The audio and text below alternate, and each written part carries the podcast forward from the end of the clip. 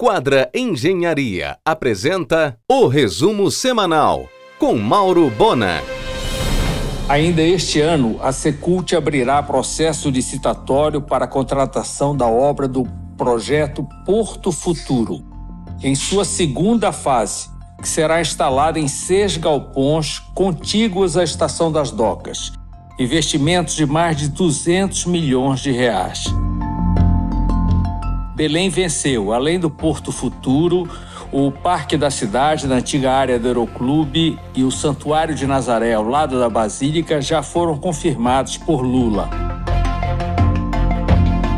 A intenção de Helder é inaugurar o Parque Cemitério da Soledade em janeiro, no aniversário da cidade.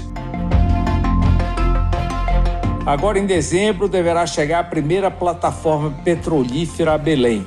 Três potentes rebocadores americanos já estão no porto da Sotave, em Outeiro. Para essa nova arrancada, a Petrobras está contratando os melhores técnicos do mundo. A ex-governadora Ana Júlia Carepa está cotada para ressuscitar o Banco da Amazônia, um patrimônio da região que Paulo Guedes optou por hibernar por quatro anos. Especialistas erraram feio. A previsão era que até o Natal todas as igrejas abençoassem Lula. Em menos de uma semana veio a adesão total.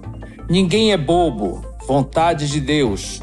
Se Brasília fechar a torneira, muitas morrem de desidratação.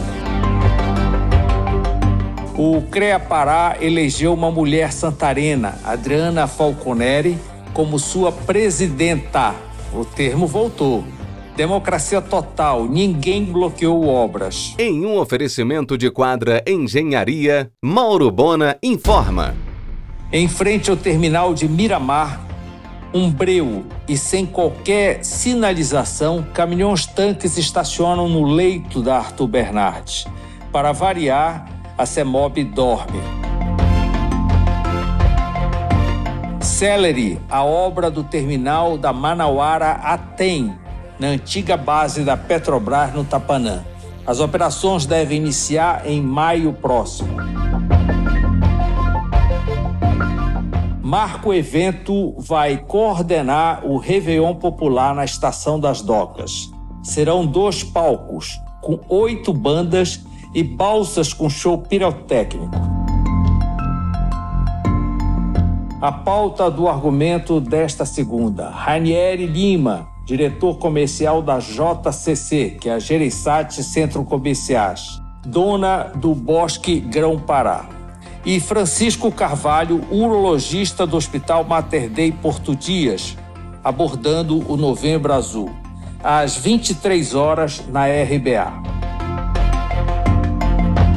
Agora, além de sábado e domingo, o concorrido delivery de almoço do Roxy Senador vai operar em todos os feriados. Começa nesta terça a tradicional performance natalina do restaurante Família Sicília. São duas sessões diárias, às 20 horas e às 22. O Castilha Idiomas, empresa genuinamente paraense, foi aceita pela ABF, Associação Brasileira de Franquias, iniciando expansão para todo o Brasil. Aliás, agora em dezembro inaugura sua segunda franqueada em Fortaleza. Inovação é a estratégia para gerar vantagem competitiva para qualquer negócio. A UEPA vai realizar especialização Lato Senso em gestão da inovação e transformação digital com a coordenação do professor Antônio Batista. Em um oferecimento de quadra Engenharia, Mauro Bona informa. Evento sobre Ar Nouveau, de 16 a 18 de novembro, nos palacetes Bolônia e Faciola. Faz parte do grupo de pesquisa A Casa Senhorial Belém. Entre os palestrantes, Rosa Reis, Márcia Nunes, Bruno Carreira, Elna Trindade e Jorge Eiró. Pisolate Café, na Rui Barbosa, devido ao grande sucesso em menos de um mês, já ampliou sua cozinha. Grandes novidades como Cappuccino Paraense by Castela da Galdens com tapioca. Por iniciativa do deputado Dirceu Tenkarten, virou lei o dia 20 de abril como Dia Estadual do Chefe Embaixador de Culinária e Gastronomia Paraense.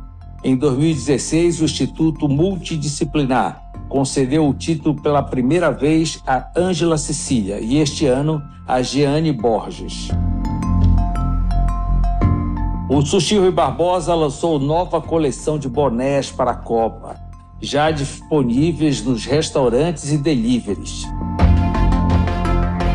A mundialmente respeitada cirurgiã paraense Angelita Gama recebeu na última sexta em Belém uma homenagem da Academia Paraense de Medicina saiu a classificação para o vestibular do ITA, Instituto Tecnológico de Aeronáutica. Somente três alunos do Pará foram classificados, todos do Colégio Ideal. Os estados amazônicos brasileiros serão os únicos entre os subnacionais a terem um pavilhão na zona azul da COP27, originalmente exclusiva para países. Na quinta será aberta a exposição O Ser e o Mundo, com obras de sócios da Assembleia Paraense. A mostra, que tem curadoria da artista Fernanda Jucá, ocupa o hall do complexo de eventos do clube e ficará aberta até 19 de dezembro.